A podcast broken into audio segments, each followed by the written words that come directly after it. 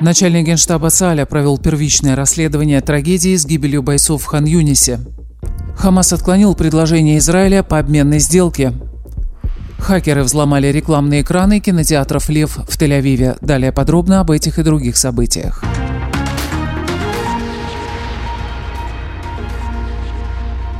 Сегодня, 24 января, вы слушаете новости Израиля за 24 часа. Вчера стали известны подробности трагедии в Хан-Юнисе, унесшей 22 января жизни 21 бойца ЦАЛЯ. Начальник генштаба ЦАЛЯ, генерал-лейтенант Герц Оливи, побывал вчера на месте происшествия. Он пообещал довести проверку до конца и извлечь из трагедии уроки. Трагедия произошла, когда военнослужащие минировали дома, подлежащие разрушению. 19 военнослужащих находились непосредственно внутри здания и завершали последние приготовления к подрыву. Мины и заряды взрывчатки были заложены на поле возле кустов. Солдаты приготовились к выходу для проведения контролируемого взрыва, но в этот момент из засады вышли террористы Хамаса и запустили в направлении заминированных домов противотанковые ракеты. Предположительно, боевики использовали РПГ. От разрыва ракет сдетонировали разложенные в домах и вокруг них соединенные друг с другом мины, по 10 в каждом здании. Дома сразу обрушились, на месте образовалась огромная воронка.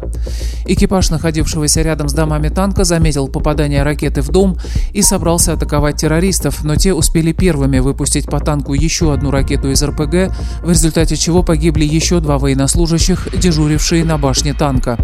Участвовавшие в диверсии террористы уничтожены не были, им удалось сбежать. В связи со случившимся Цаль намерен сосредоточиться на проверке целесообразности пребывания большого числа солдат во время минирования подлежащих разрушению домов.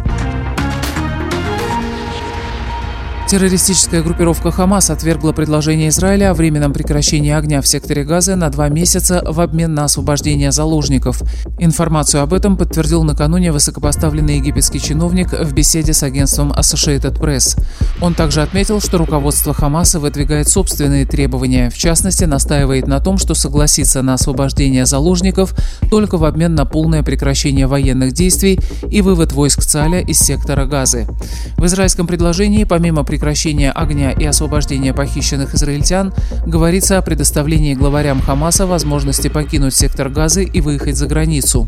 Тем временем Катар и Египет работают над собственными предложениями по сближению сторон и устранению разногласий. Вчера в результате ракетных обстрелов с ливанской территории был причинен незначительный ущерб базе израильских ВВС на горе Мирон. В официальном сообщении ЦАЛЯ подчеркивается, что повреждения никак не скажутся на боеспособности, пострадавших нет. Часть ракет была успешно перехвачена системой ПРО. Ответственность за обстрел базы подразделения авиаконтроля на горе Мирон взяла на себя террористическая организация Хизбалла, заявив, что это был ответ на недавние массовые убийства в Ливане и Сирии, а также нападения на дома и мирных жителей в Ливане. Вчера утром сигналы тревоги несколько раз сработали в приграничных населенных пунктах и в поселениях Верхней Галилеи. Хизбалла выпустила 15 ракет, 4 из которых были перехвачены, остальные упали на открытой местности. После обстрела компания Хеврат Хашмаль сообщила об отключении электричества в районе горы Мирон.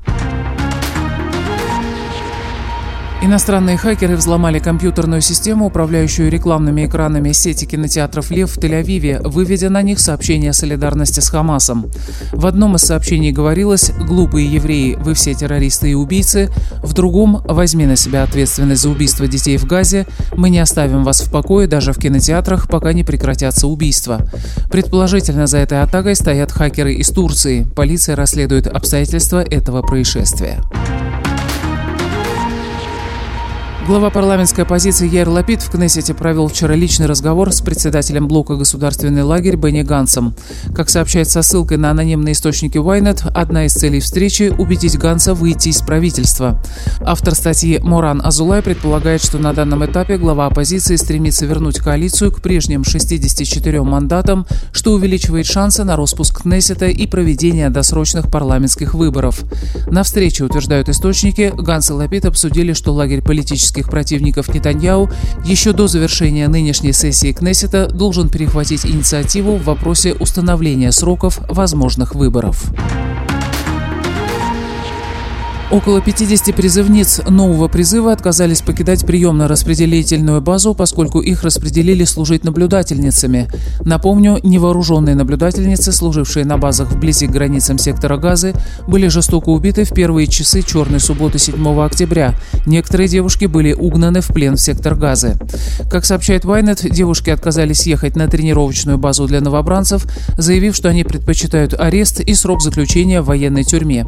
Между тем в армии опровергают версию о массовых отказах. Представители приемно-распределительной базы подчеркивают, что речь идет об обычной доле отказов – 20% от общего количества призывниц. В САЛе также объясняют, что отсеивание новобранцев с низкой мотивацией – это нормальный процесс, и им будут предложены другие должности.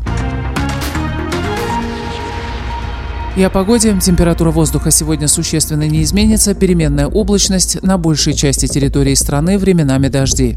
В Иерусалиме 12 градусов, в Тель-Авиве 17, в Хайфе 15, в Бершеве 18, в Илате 22. Это были новости Израиля за 24 часа. Подписывайтесь, оставайтесь с нами.